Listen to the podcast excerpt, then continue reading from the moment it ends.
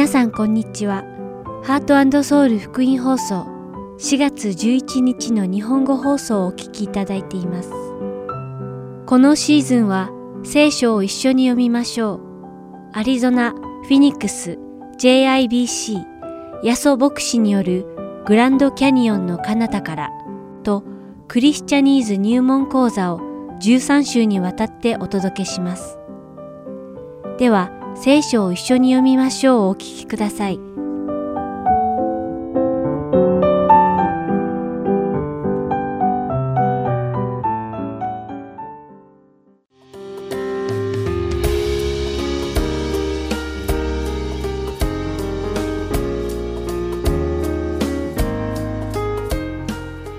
皆さんこんにちは。聖書を一緒に読みましょうの時間です。お相手はダイヤモンド優子がお送りします。イエス様は十字架の死から蘇られた後、40日もの間、弟子たちと一緒に過ごされました。そしてイエス様は天に昇られる前に、父なる神様の約束通り、弟子たちに精霊が与えられることを、彼らがエルサレム、ユダヤとサマリアの全土、そして地の果てまでイエス様の証人になることをお話しされました。これを聞いた弟子たちは、イエス様を信じ、マルコの家の屋上の部屋で集まり、皆心を合わせ、熱心に祈りました。彼らはイエス様のお約束通り、自分たちに精霊が宿ることを祈ったのです。そしてイエス様が天に昇られてしばらくして、五巡節がやってきました。実はこの五巡節は、イエス様が十字架で死なれた杉越の祭りから五十日目でした。イエス様は杉越の祭りに十字架の上で亡くなられ、埋葬され、そして三日後によみがえられ、弟子たちと四十日もの間一緒に過ごされ、天に昇られています。というわけで、五巡節は大体イエス様の焦点から一週間後と言えるわけです。皆さんもご存知のように、杉越しの祭りとは、イスラエルの民をエジプトから脱出させてくださった神様の恵みを記念するためのものです。エジプトのすべての遺語が撃たれてしまった第十の災いの時、神様が羊の血を門中と鴨居に塗ったイスラエルの家は通り越されたので、イスラエルの民の子供たちは災いを回避することができました。この素晴らしい神様の恵みを通して、エジプトの王、パロは、イスラエルの民がエジプトを去ることに同意し、イスラエルの民はカナンの地に行くために航海を渡ったのです。そしてイスラエルの民がエジプトを去って約50日後、彼らはシナイ山にて神様の立法である十の言葉を受け取ったのです。神様は神様の恵みによって自由と命を与えられたイスラエルの民がどのように生きるかの基準として神様の言葉を与えられました。そしてその日、イスラエルの民は神様の御言葉によって生きることを約束したのです。私たちクリスチャンは、杉越の祭りの日のイエス様の死によって、罪から、そして死から解放され、命を与えられたのです。その杉越の祭りから50日後の五巡節の日、神様はそのお約束通り、弟子たちに精霊を送ってくださったのです。このようなわけで、私たちクリスチャンは精霊の導きによって生きることができるようになったのです。ヨハネの福音書14章26節でイエス様はこのように約束されています。しかし、助け主、すなわち父が私の名によってお使わしになる精霊は、あなた方にすべてのことを教え、また私があなた方に話したすべてのことを思い起こさせてくださいます。このように、私たちはイスラエルの民のように石に刻まれた立法によって生きるのではなく、私たちのために降りてきて、私たちのうちに内在し、私たちにイエス様がおっしゃった御言葉のすべてを思い出させてくれる精霊によって生きることができるのです。皆さんは精霊の導きによって生きていますか？私たちが神の子ならそうあるべきなのです。皆さんがそうであることを祈っています。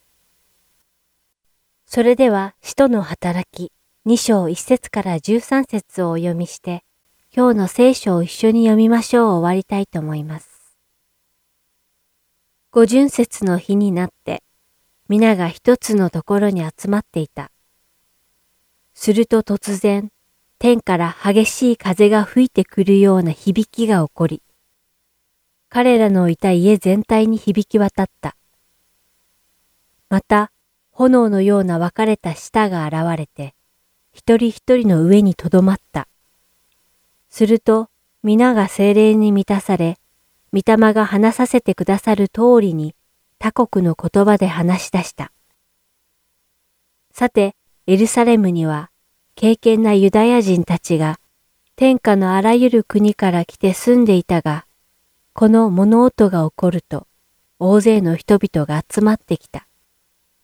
彼らは、それぞれ自分の国の言葉で弟子たちが話すのを聞いて、驚き呆れてしまった。彼らは驚き怪しんでいた。どうでしょう？今話しているこの人たちは皆ガラリアの人ではありませんか？それなのに私たち命名の国の国語で話すのを聞くとは一体どうしたことでしょう？私たちはパルテア人、メジア人、エラム人、またメソポタミア、ユダヤ、カパドキア、ポントとアジア、フルギアとパンフリア、エジプトとクレネに近いリビア地方などに住む者たち、また滞在中のローマ人たちで、ユダヤ人もいれば回収者もいる。またクレテ人とアラビア人なのに、あの人たちが私たちのいろいろな国言葉で神の大きな見業を語るのを聞こうとは、人々は皆驚き惑って、互いに一体これはどうしたことか、と言った。しかし他に彼らは甘い葡萄酒に酔っているのだ、と言ってあざける者たちもいた。今日も聖書を一緒に読みましょうにお付き合いいただきありがとうございました。お相手はダイヤモンド優子でした。また来週お会いしましょう。さようなら。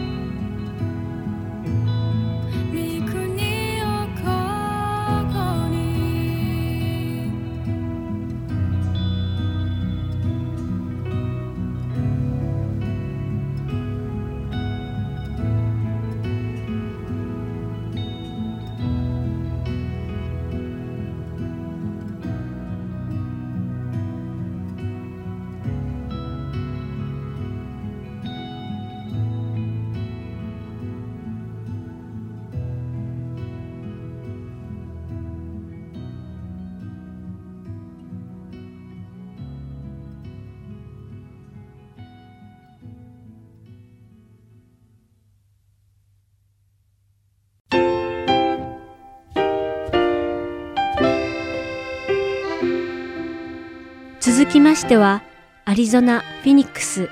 JIBC ヤソ牧師によるグランドキャニオンの彼方からをお聞きください。今日のタイトルはシンプルの愛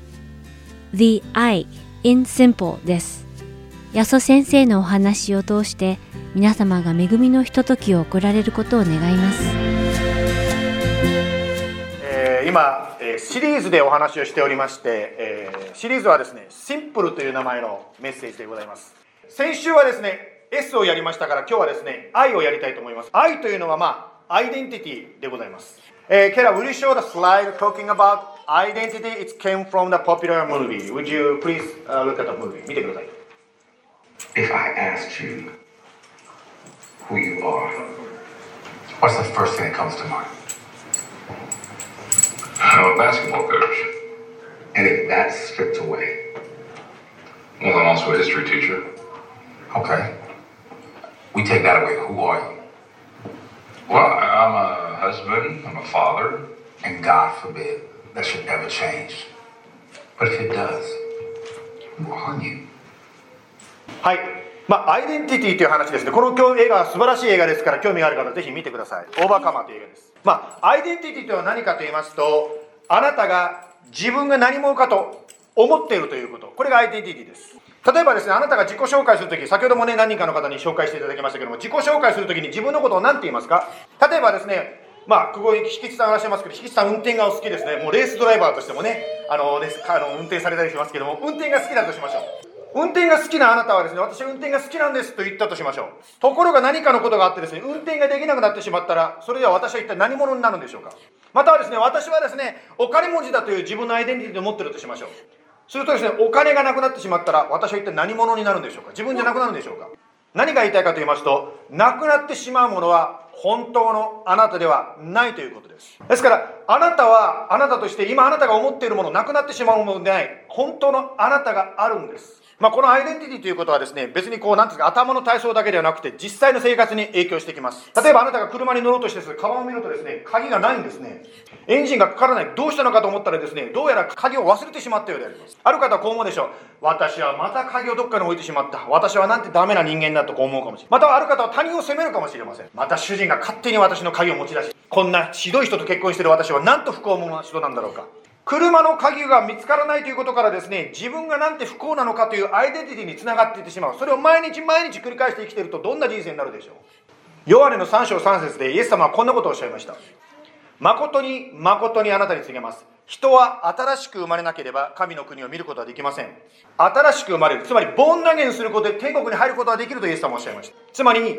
私たちがイエス・キリストを私の罪の救い主だと今信じるならば、私たちは新しく生まれることができるわけです。そして第二コリント書の5章の17節でこういう約束があります。これが今日の御言葉なんですけども、誰でもキリストのうちにあるならその人は新しく作られたものです。古いものは過ぎ去って身を全てが新しくなりました。あなたがもし日本語ならば、日本語スピーカーならば日本語で、また英語のスピーカーの方は英語で読んでいただきたいと思います。一緒に声出してこれを読みたいと思います。Say, one, two, three. 誰でもキリストのうちにあるなら、その人は新しく作られたものです。古いものは過ぎ去って、身を全てが新しくなりました。キリストを信じて、ボン投げにするなら、誰でもと書いてますね。つまり、誰でもどうなりますか？新しく作られたとイエス様は約束してます。先日ですね、お店に行ってですね、レジでこう話してるとですね、レジの、まあ、アメリカ人の方なんですけど、その方がですね、私は日本語が話せますとこう言ったんですね。そして自分の名前をですね、カタカナの発音で言ってくれたんですね。そしてカタカナで自分の名前言いながらですね、なんか新しい自分になったみたいでかっこいいみたいなことをですね、そんなこと言ってらっしゃいました。私もですね、アメリカに来た時に、まあアメリカ人の方にこう自分のことを紹介しました。私の名前はここで漢字で書いてあるね、まあ、やそ、つとむとこういうわけです。つとむ。ところがですね、アメリカの方でですね、つとむというとですね、なかなか言いにくそうなんですね。つとむって言えないんですよ。そこで考えました。毎回毎回自己紹介するときに相手のなんか困った顔を見るのは嫌なので、もうちょっと発音しやすくしてあげようと思って、TSE を取っちゃってトムにしたんですね。ですからトムというと、あ、なんかかっこいいなと私もこう思ってしまうんですね。イエス様はですね、私たちがボーン投げにするクリスチャンになると、新しく自分になると聖書が約束してますね。まあ、古い自分は過ぎ去って全てが新しくなったと言っていますねイエス様は嘘つく方でしょうか？もし嘘をつかないんであるならばこれは本当だということになるわけです。ですからここに座っている方の中で私はイエス様を信じました。私は自分の罪からの救い主として信じましたという方がいらっしゃったらあなたはここに書いてあることがあなたの人生に本当に起こってるしあなたはこうなってるということになります。さあいかがですか皆さん。新しい自分になった気持ちっていうのはどうですかね。まあ今日はね本当に石川さんもね最近イエス様を信じられてこられておりますけどもクリスチャンがよく長くなってくると出会う問題についてちょっと話したいと思います。つまり新しく生まれてるのに古いままで生きてしまうことがあるんで。す例えば日本人の方がですねアメリカに来てですねアメリカ国籍を取ったとしましょう。アメリカ人になっても今までと同じように日本食を食べて日本のテレビを見て日本語で喋っててですね日本人のように生活することができます。ですから何が言いたいかと言いますとこのアイデンティティのことについて話す時に大事になってくるのは私たちがその新しい自分に生きてるかどうかということがポイントになってきます。聖書としてイエス様は古い自分と新しい自分の特徴をですね、それぞれリストに書いてくださってます。例えば私たちの古い自分がどうだったかと言いますと、ガラテヤ書の5章の10節19節以降にこう書いてあります。肉の行いは明白であって次のようなものです。不貧困、汚れ、公職、偶像礼拝、魔術、敵意、争い、そねみ、憤り、党派心、分裂、分派、妬み、酩酊、遊興と書いてありますね。これが古いあなたの特徴でした。で、新しいあなたの特徴は何ですか ?22 節以降にこう書いてあります。御霊の実は愛、喜び、平安、寛容、親切、善意、誠実、乳和、自制です。さて先ほどですね、こういう生き方、古い生き方と新しい生き方が2つですね、こうリストアップされてると言いましたけども、まあ、よくですね、レリジョンというのは、こういうことはしていかないということをこう強調すると思いますし、それで皆さんもずっとですね、心を痛めてきた方もいらっしゃると思います。しかし覚えていただきたいのは、先ほどこれこれしてはいけないと言った理由は何でしょうか？というのは、神様がこうしてはいけないということは、つまり私たちがすでにそういう行動をしてしまってるからである。例えば親の皆さんがですね、子供にですね、学校に送れなさいぐずぐずしていいんですよと教える親は一人もいないと思います放っておいても子供はぐずぐずするから親がですねぐずぐずしないで早くしなさいということになっちゃうわけですねイエス様はですね、聖書の中で何々してはならないと教えるときはどういうことを言ってるかというと、私たちがそういう状況だからこそ、あなたたちはジーザス、私が必要なんですよねというふうに、イエス様の必要性を示すために、そういうふうにしてはいけないよということを通して私たちにイエス様に近づけようとしていらっしゃるんです。言い方を変えますと、私たちはイエス様の助けがなければ、放っておいたら、何もしないで放っておくならば、自動的に古い生き方を続けてしまうような人間なんです。ですからイエス様を信じる時にイエス様救ってくださいと言った人は10年経とうが50年経とうが何年クリスチャンやっても毎日毎日ジーザスイエス様が必要なんです。イエス様は日々十字架を背負って私についてきなさいとおっしゃいましたね。ですから毎日イエス様に聞きそしてついていくならばあなたの人生も新しく変わっていくことができるんですね。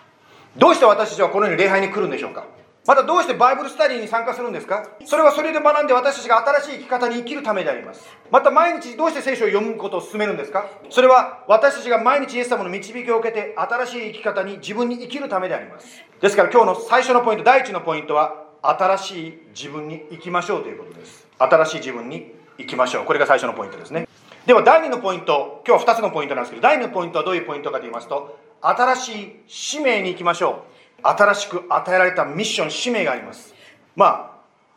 私たちはですね、まあ、日本の教会ですけども、日本というとですね、2018年のこういう調査があります。日本人のうちクリスチャンって一体何パーセントいるのかということでですね、2018年統計を取りました。これ日本のガバメントの調査ですけども、オフィシャルな調査ですね。クリスチャンの数は0.76%。日本人のうちの1%よりももっと少ない、まあ、0.76。これがですね、76。これが日本人の中のクリスチャンと言われるっていう統計が出ております。しかしこの7この0.76っていうのも少ないんですけども、その中でもこの76のそのパーセントの中にはですね、1年に1度しか教会に来ない人も入ってます。またはですね、聖書の教えを曲がって教えるですね、異端と言われているカルトと言われているグループも入って0.76なんですね。また県別に見てみましょう。日本にはですね、いくつかの県、まあ、アメリカでは州ですけど、日本の場合いくつかの県がありますけども、一番ですね、クリスチャンの少ない県はどこかと言いますと、福井県です。第2位がですね、島根県、一番少ないクリスチャン。あのこの中であの福井県とか島根県、富山県から来てる人います？例えばですね、えー、一番少ない福井県は、クリスチャンの数が県全体でですよ、2148人です。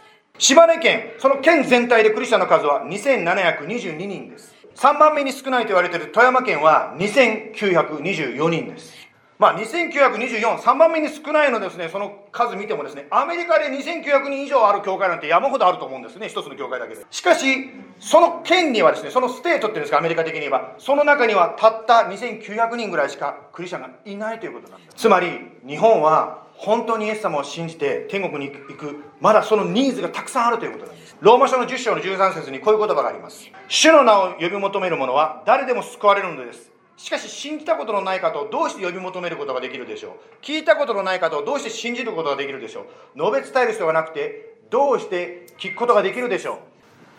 誰かが使えなければ信じることができない。だから私たちこの JIBC の存在があるわけですね。まあ、先日ですね、あの、これ実はマットさんと今日会う前に作った説教なんで、あの、もうそのまま言ってしまいますけど、先日ですね、私は昔 JIBC に来られた方でですね、あの、今クリスチャンとして各地で活躍していらっしゃる方たちと出会いました。それぞれ一人一人がですね、本当に賜物に生かしてイエス様に仕えていらっしゃるわけです。それぞれの教会はライバルではなくて、特徴を生かしてイエス様に使い、コミュニティに使えていく場所なんですね。ですから先ほどスターリンさんがですね、テキサスに行く時もですね、ドンゴーじゃなくてですね、もし本当にスターリンさんを神様が使わすなら私は祈って応援します。また皆さんの中でもですね、私はこの教会でこういう働きをしたいんですって思いがあるならぜひ言ってください。私は別にですね、ダメ、言っちゃダメとは言いません。もうイエス様の名前で祝福して送り出します、そのあなたを。しかしこの JIBC にも特徴、ミッション、 ministry があるんですね。何が言いたいかと言いますと、今日はアイデンティティと話しますけど、この日本と何の関係があるかというと、こういうことなんですね。つまり私たちは個人としてのパーソナルなアイデンティティと、グループとしてのコーポレートとしてのアイデンティティ、この2つの2種類のアイデンティティがあるということを言いたいんです。私たち JIBC のアイデンティティはどこにあるんでしょうか？もうこの教会の名前見るともうすでに書いてありますから分かるわけですアイデンティティがまあジャパニーズ・インターナショナル・バプテスト・チャーチと書いてますはいまあ後半部分のですね、インターナショナルバプテスチャーチは大体なんとなくわかりますね。ですから、まあ、インターナショナルですから、私たちは世界中にイエス様を伝える必要があります。そしてバプテストチャーチですから、もちろんですね、そのバプテストの他の教会やとですね、一緒に協力しながらですね、国内選挙、サダンバプテスト、また JCPN ですね、チャーチプランティングとかいろんなことやっていきますね。またチャーチですからですね、本当にいろんなチャーチですね、この周りにもたくさん素晴らしい教会がありますけども、いろんな教会、アメリカにある教会、南米にある教会ですね、また日本にある教会、協力しながらこのミッションを続けていきたいと思うんです。まあ、その部分に関しては正直言うと、アリゾナ州にたくさんですね、そのミッションを持っている教会がたくさんあるし、私たちもあまり変わらないかもしれません、そういう点では。しかしこの前にジャパニーズってくっついてるのが少しですね、私の特徴になります。私がですね、オレゴン州で、まあ、教会であの牧師をしておりましたけども、そこの教会はですね、本当にコミュニティとのつながりが非常に密接な教会になりました。そして、そこにですね、実はポートランドには日本の領事館があってるんですけども、その領事館からですね、いろいろと必要があると私たちの教会に連絡が来るような教会に、そこまで信頼いただける教会になってきたんです。そして日系のビジネスや日系社会と協力してですね、日本で震災があるとですね、派遣して、チームを派遣してですね、震災の新働きもするようになりました。行動を通してイエス様の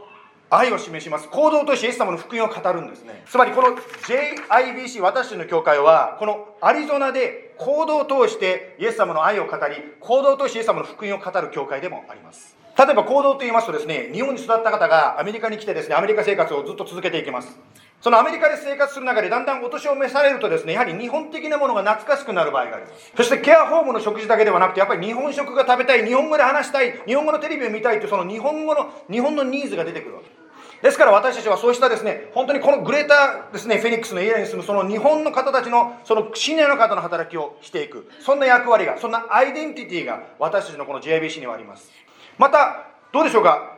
子供さん、特に日本語幼稚園、幼児教育のニーズがもしかしたらあるかもしれません。日本でもですね、クリスチャンじゃない人でもですね、キリスト教幼稚園は人気があります。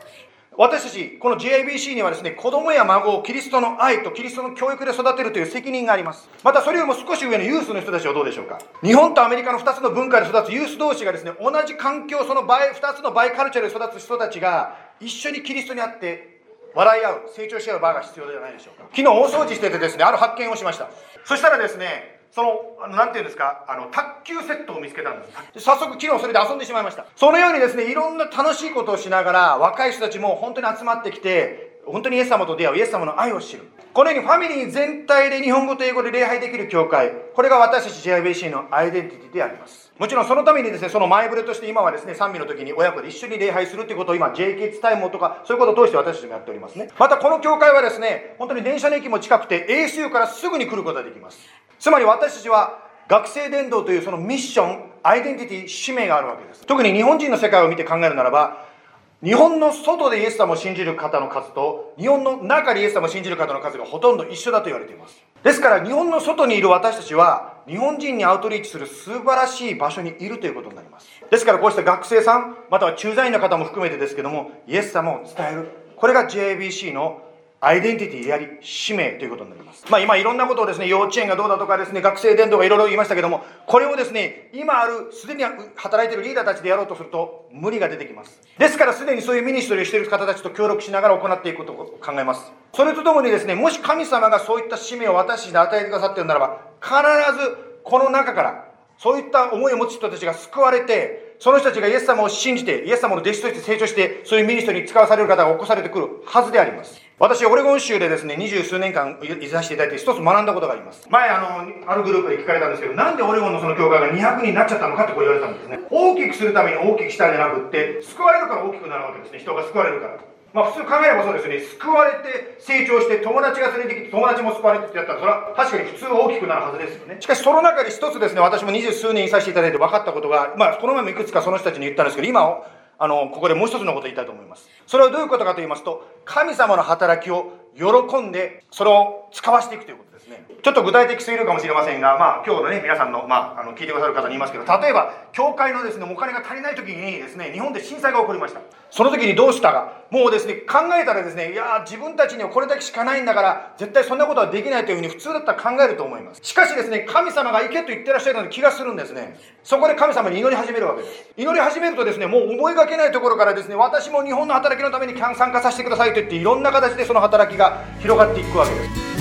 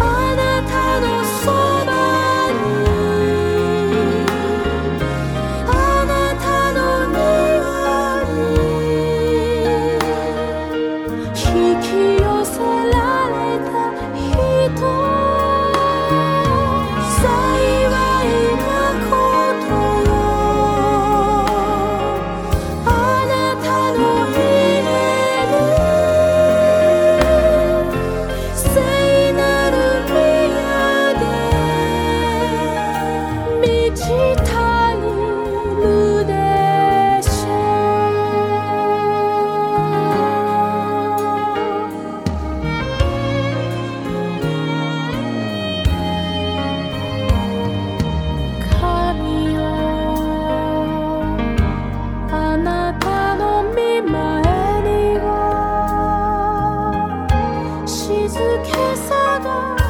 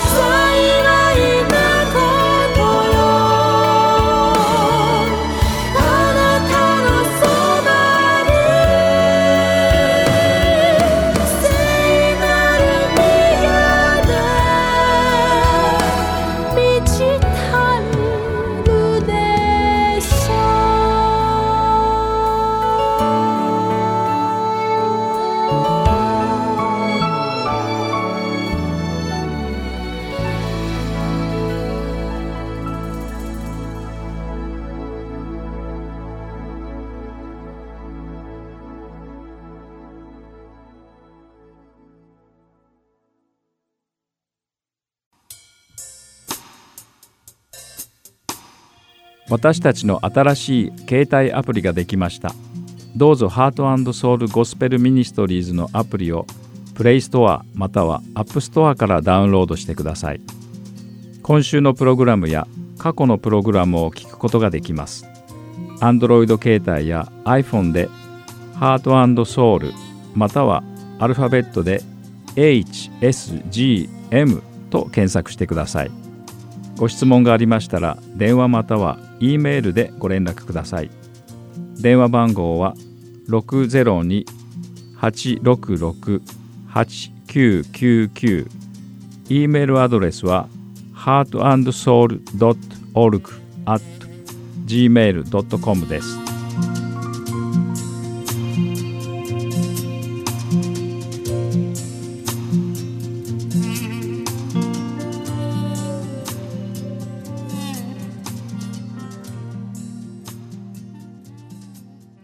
次はクリスチャニーズ入門講座をお聞きください。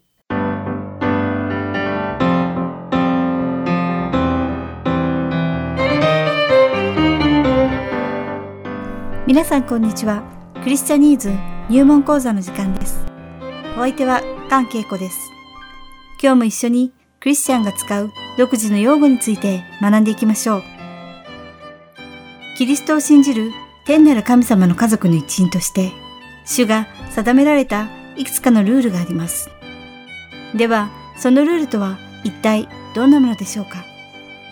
まず、レビキ11章45節を読んでみましょう。そこには、私はあなた方の神となるために、あなた方をエジプトの地から導き出した主であるから、あなた方は聖なるものとなりなさい。私が聖であるから、とあります。神様は、神様が聖であられるから、私たちにも聖なるものになるように言われています。私たちが聖なるものになるためには、まずその聖なるという言葉の意味を知らなくてはなりません。実は聖なるという言葉は、ヘブル語ではカデシと言います。そしてカデシとは神様のために取り分ける、話しておく、区別しておくという意味になります。では、この言葉はどういうところで、またどのように使われるのでしょうか？レビキには、聖なるものとなりなさい。私が聖であるから、と書かれていますが、この聖句からどのように聖なるという言葉の意味を理解することができるでしょうか？もっと言うならば、神様は何からご自身を区別されるのでしょうか？まず、創造主であられる神様は、ご自身をすべての被造物と区別されました。また、神様は義であられるので、ご自身を罪から区別されました。この世には誰も神様のようなものは存在しません。ですから、私たちの神様は、誠の神様であられるのです。神様は、この世の誰にも耐えることもありません。つまり、神様はご自身をすべてから区別されているのです。神様が聖であられ、罪から区別されておられるので、神様は神の子である私たちクリスチャンにも罪から区別されるように言われているのです。これは一体どういう意味でしょうかまた、私たちはどうしたら罪から区別されることができるのでしょうか神様が聖なるものとなりなさい。私が聖だから。と言われる前に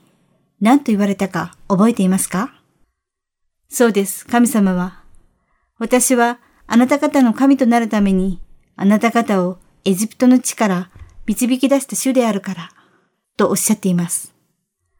これは文字通り神様がイスラエルの民をエジプトから導き出されたことを意味します。この当時、イスラエルの民はエジプトで奴隷として生きていました。神様は彼らをエジプトから救い出し、モーゼに約束されたように彼らを約束の地、カナンへ導かれたのです。この時代に生きる私たちは罪と死の奴隷です。しかし、神様は私たちを約束の地である天国へイエス・キリストを通して導かれると約束されたのです。これはイスラエルの民の状況と同じなのです。ですから、神様は私たちクリスチャンをこの世から区別され、私たちを聖なるものとされたのです。神様がイスラエルをエジプトから区別されたように、私たちクリスチャンも世俗的なこの世から区別されたのです。神様はご自身が聖であられるので、私たちもこの世のものに流されたりせずに、聖なるものであるように願われているのです。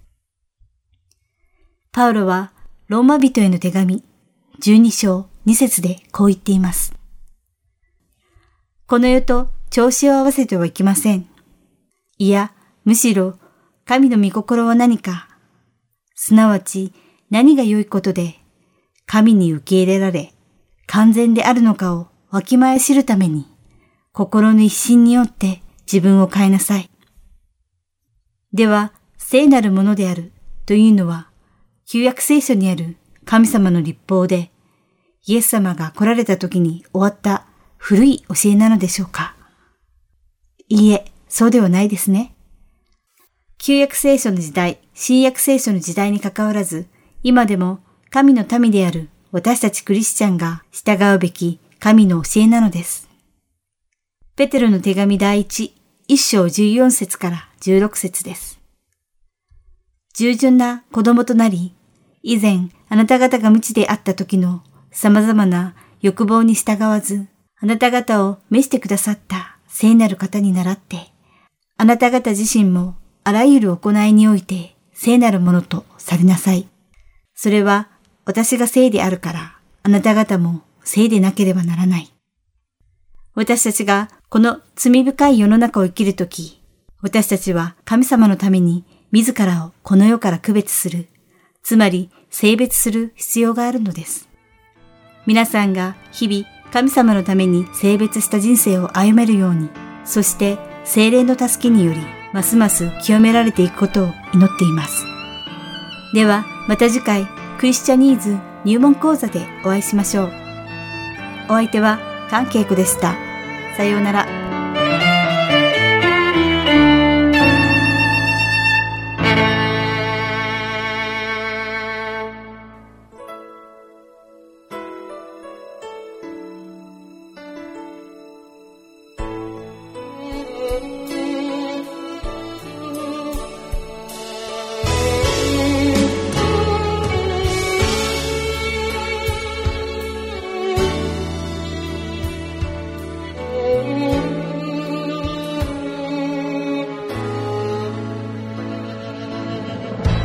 Now